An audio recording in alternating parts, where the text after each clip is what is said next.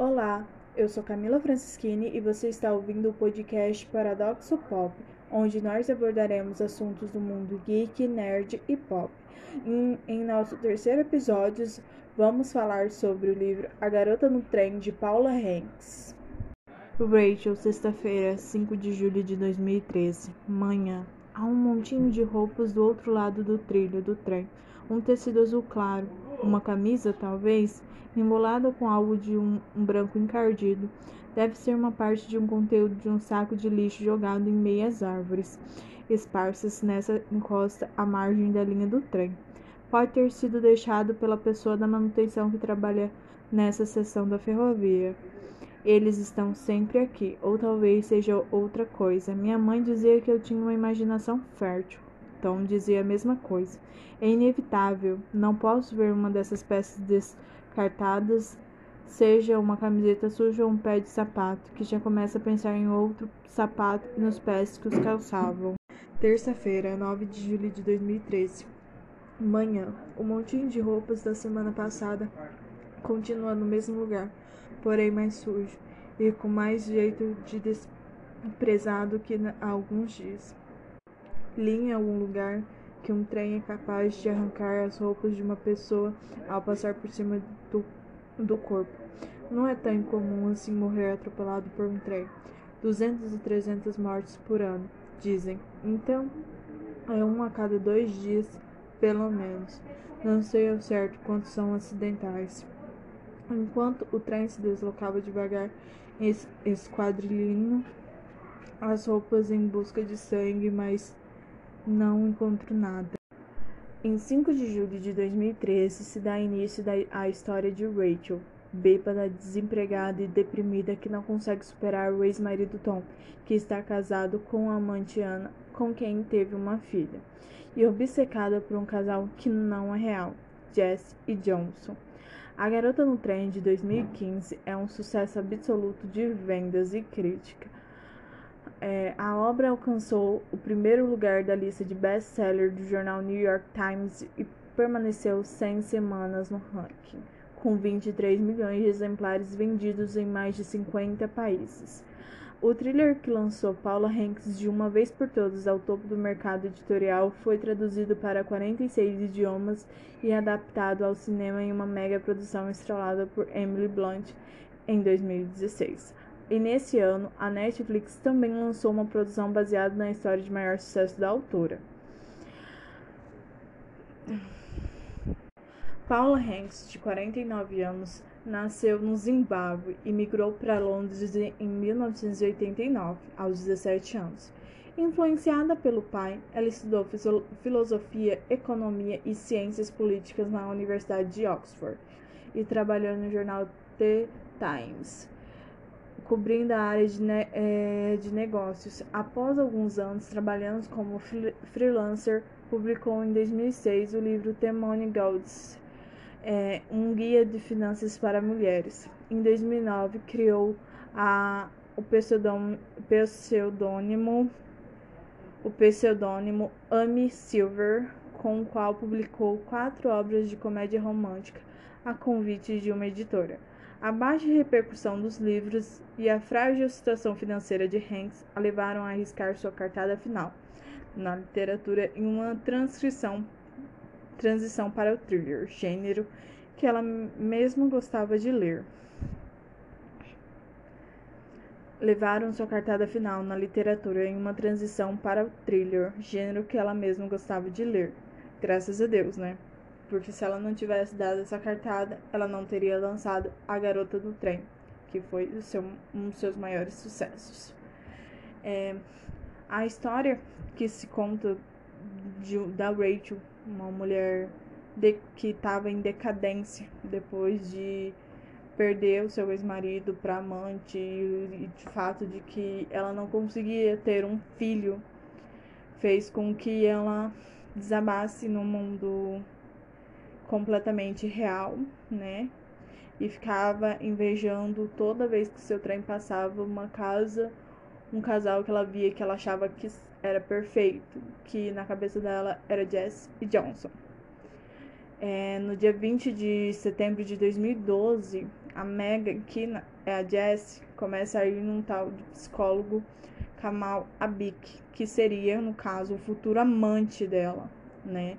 A gente tem alguns flashbacks antigos através de um diário que a Megan deixou, né?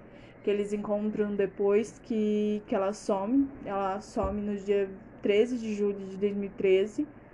E no dia 1 de agosto de 2013 é encontrado o corpo dela, 18 dias depois do sumiço dela. E no dia 13 de julho de 2013, quando a Rachel acorda, ela tá toda suja, e tem um corte na cabeça, um machucado na cabeça. Então, quando a, a, a o sumiço da Megan, da Jessie para ela é, acontece, ela começa a duvidar que tenha acontecido algo de errado, que ela tenha feito algo de errado. Então ela, ela começa ela mesma a investigar, ir atrás. E a casa do Jesse e do Johnson, né, que é da Mega e do Scott, é, fica alguns umas, algumas casas depois da casa da, do ex-marido dela e da atual mulher, né? Então é, envolve todo esse trama ali. E então, nesse período ela começa a investigar, ela acaba conhecendo melhor o Scott, a Ana, mulher do do Tom começa a achar que a, a Rachel é a assassina da Megan, tem alguma coisa a ver com a morte da Megan. Então, esse período ali entre o sumiço da Megan e, e quando acharam o corpo, descobrem que ela tinha um caso com o próprio psicólogo e com o segundo homem, a mesma tinha muitos segredos que com, com o passar do, do, do livro a gente vai descobrindo e vai vendo que aquela cabeça, naquela cabeça que a Jessie, que a Rachel tem da Jessie, não é real, entendeu? A, a, a Rachel vê a Jessie, mas aí com o tempo ela vai descobrindo que a Jessie não é real, é um fruto da imaginação dela e que a Megan é uma pessoa que guardava muitos segredos. Com isso, com essa parte de investigação, a, a, a Rachel vai começando a lutar contra os seus próprios demônios. Ela precisa lutar contra os seus próprios demônios para ela conseguir descobrir quem matou realmente a Mega, o que, que aconteceu, tudo. Então ela para de beber, ela começa a ficar melhor, ela começa a ficar sóbria. Então ela tenta descobrir o melhor jeito e ela começa a lutar, a aceitar que o casamento dela não acabou porque ela não podia ter filho hum, por causa dela, um erro dela, não. Foi porque ela ela tinha não era problema dela, não era culpa dela, era culpa do marido dela, né, que não aceitava o fato de ela não poder gerar um filho. Então, a Rachel começa a a investigar tudo isso, investigar a morte da Mega e quando ela começa a, a se aproximar do Scott, ela acaba se envolvendo com ele, né? Acaba, ele se acaba se envolvendo. E quando é no dia 7 de agosto de 2013, sete dias depois de descobrirem o corpo da Megan, né? Foi divulgado pela mídia que a Meghan tinha uma filha quando mais nova que acabou matando e que a mesma estava grávida. E aí, com um teste de paternidade, descobriram no dia 9 de agosto que o Scott não era o pai da criança e nem o, Kamal Abik, que é o psicólogo, e amante da Megan, confirmando assim um segundo amante. Então, além do marido, a Megan tinha um amante, Kamal, e tinha o, o, um segundo amante que até, tipo, no enredo do livro você fica pensando, cara, quem é esse segundo amante? É ele o assassino, quando você descobre que ela realmente estava grávida, né? Então, no dia 9 de agosto, quando a Rachel começa a se aproximar, ela vai no, ela vai no Kamal, acreditando que ele era o assassino. E, e nele eles começam a fazer vários descobertas, né? Ela começa a fazer o tratamento de terapia mesmo com ele, né? Investigando, ela começa a fazer a terapia também. Então, no dia 15 de agosto de 2013, o Scott, que é o Jan, John, Jess, Jason, o Scott, que é o Jason, descobre que a Rachel mentiu para ele sobre tudo, sobre conhecer a Megan, porque o jeito que a que a Rachel achou de se aproximar, descobrir o que aconteceu, o que aconteceu com ela naquele dia, o que aconteceu com a Megan no dia do sumiço dela, foi o quê? Foi se passar por amiga da Megan, pro Scott, para assim ela conseguir entrar na casa dele e ver tudo certinho. É, então, no dia 18, três dias depois que o Scott briga com a, com a Megan, que a Megan 15, hum, é, no três dias depois que o Scott descobre que a Rachel mentiu para ele sobre tudo, né? O, no dia 18, a Anna e a Rachel descobrem quem é o segundo amante e também o assassino, né? Que na verdade era o Tom, porque a a Megan no início, no final, no início de 2013, final de 2012, ela pede, é, pede assim para ser babá da filha da Ana e do Tom, né, do ex-marido da Rachel. E nisso ela começa a se envolver com o Tom, né, com quem ela acaba engravidando e, com, e quando e se apaixonando pelo Tom, porque ela estava apaixonada pelo Tom e tudo mais. Então ela falava que ia falar pro Scott que ia terminar com o Scott porque ela não estava mais aguentando e que os dois poderiam ser felizes, né?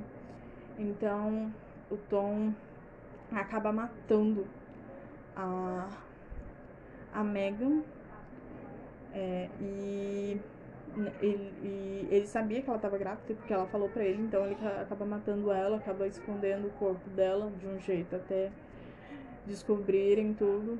E no meio disso, ele tenta matar a Rachel. Quando a Rachel descobre, ele tenta matar a Rachel. E nessa tentativa de matar a Rachel, a Rachel acaba matando ele. Então, a Ana acaba testemunhando, falando que foi legítima defesa e ele acaba a história das, das duas, né? Desse enredo. Não sei por que demoro tanto para entender o que está acontecendo. Por, por 10 segundos, 15, 20, fico vendo carros, fitas azuis e brancas e uma tenda branca ao fundo. A minha respiração fica cada vez mais curta, até que prendo e simplesmente paro de respirar. É ela. Ela está, esteve na floresta o tempo todo, junto à ferrovia, aqui perto. Passei todos os dias em frente a esse lugar, de manhã e à noite, sem fazer a menor ideia. Na floresta, imagino uma cova sob arbustos frondosos, encoberta por uma camada fina de terra. Imagino coisas piores, improváveis, seu corpo pendendo de uma corda no coração da floresta, aonde ninguém vai. Pode nem ser ela, pode ser outra coisa. Eu sei que não é outra coisa. Algo surgir. Agora surgiu um repórter na tela. Cabelo preto, lambido, re, re, rente a cabeça. Aumenta o volume e escuto. O repórter informando que eu já sei o que eu sinto. O que eu já sinto. Que não era eu que não conseguia respirar, mas Megan. Isso mesmo e diz ele falando com alguém no estúdio, a mão cumprimentando um dispositivo no ouvido. A polícia acaba de confirmar que o corpo de uma mulher foi encontrado submerso na água da chuva que se acumulou num campo de parte baixa da floresta de Carlin, a, a menos de 8 quilômetros da casa de Megan Rippel. A senhora Rippel como se sabe, desapareceu no início de julho, mais precisamente no dia 13, e nunca mais foi vista. A polícia diz que o corpo descoberto por pessoas que passeavam com cães no início desta manhã ainda precisa ser identificado formalmente, mas eles acreditam que seja de fato o corpo de Mega. O marido da senhora Ribel já foi avisado. Ele para de falar por alguns segundos. A âncora do jornal está lhe fazendo alguma pergunta, mas não consigo ouvir nada porque o sangue ruge em meus ouvidos. Levo a caneca à boca e bebo até a última gota. O repórter está falando de novo. Sim, Kay.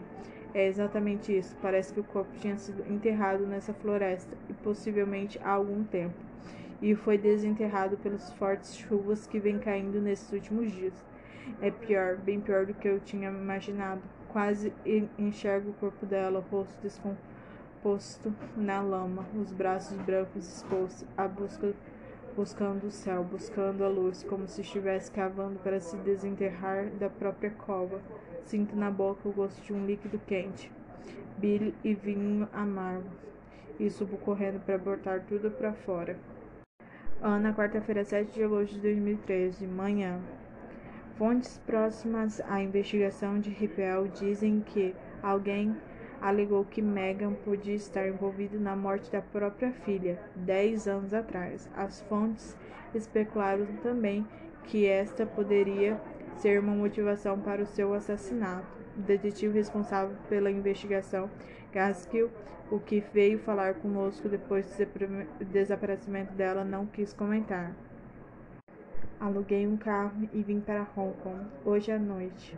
Hoje à tarde, na saída da cidadezinha, tem uma igreja, e no abro dela que as cinzas de Megan e os ossos de sua filha Libby estão enterrados. Li tudo nos jornais. Houve algumas controvérsias sobre o enterro, por causa do suposto papel que Megan teve na morte da filha, mas no fim deixaram que as duas ficassem juntas, e a mim pareceu certo. O que, é, que, o que quer que ela tenha feito já recebeu castigo mais suficiente. Eu me deito na cama e apago as luzes. Não vou conseguir dormir, mas preciso tentar. Algum dia acho, os, acho que os pesadelos vão parar e eu vou deixar de reviver na minha cabeça tudo o que aconteceu. Mas no momento sei que tenho uma longa noite pela frente e preciso me levantar cedo amanhã para pegar o trem. O que falar sobre a garota no trem? Nossa, eu não sei nem por onde eu começo a falar desse livro. Para mim foi um dos melhores livros que eu já li na minha vida e um dos mais rápidos também. Ele te prende do início ao fim. Do início ao fim você quer saber o que, que acontece, o que está acontecendo. Você fica presa, você quer, você acha que todo mundo é assassino, mas a pessoa que realmente matou você nem passa pela sua cabeça que ele foi o assassino. Tanto que quando você descobre que ele é o assassino, você fica assim, cara, velho, mentira que esse cara era o assassino. Como eu não vi isso, né? Então, eu achei incrível. A, a escrita da Paula Hanks é maravilhosa. Ela te prende, ela te seduz com a história, você se sente preso nela até a última parte. Você quer saber se a Rachel vai melhorar, se ela vai ficar com o Scott, quem foi o assassino, como assim que a Megan não era essa pessoa perfeita que era desenhada pela Rachel, né? Que era Jess, no caso, para Rachel. Então, é uma história maravilhosa. Para quem gosta assim, gosta de, de suspense, esse livro, ele é muito gostoso de ler. Você lê ele do início ao fim sem, sem reclamar. Ele te prende. E agora falando, vamos falar um pouco dos filmes. Eu não assisti os filmes, tá? Porque eu li algumas críticas e eu não gostei. Assisti o trailer, mas não me interessei de assistir os filmes.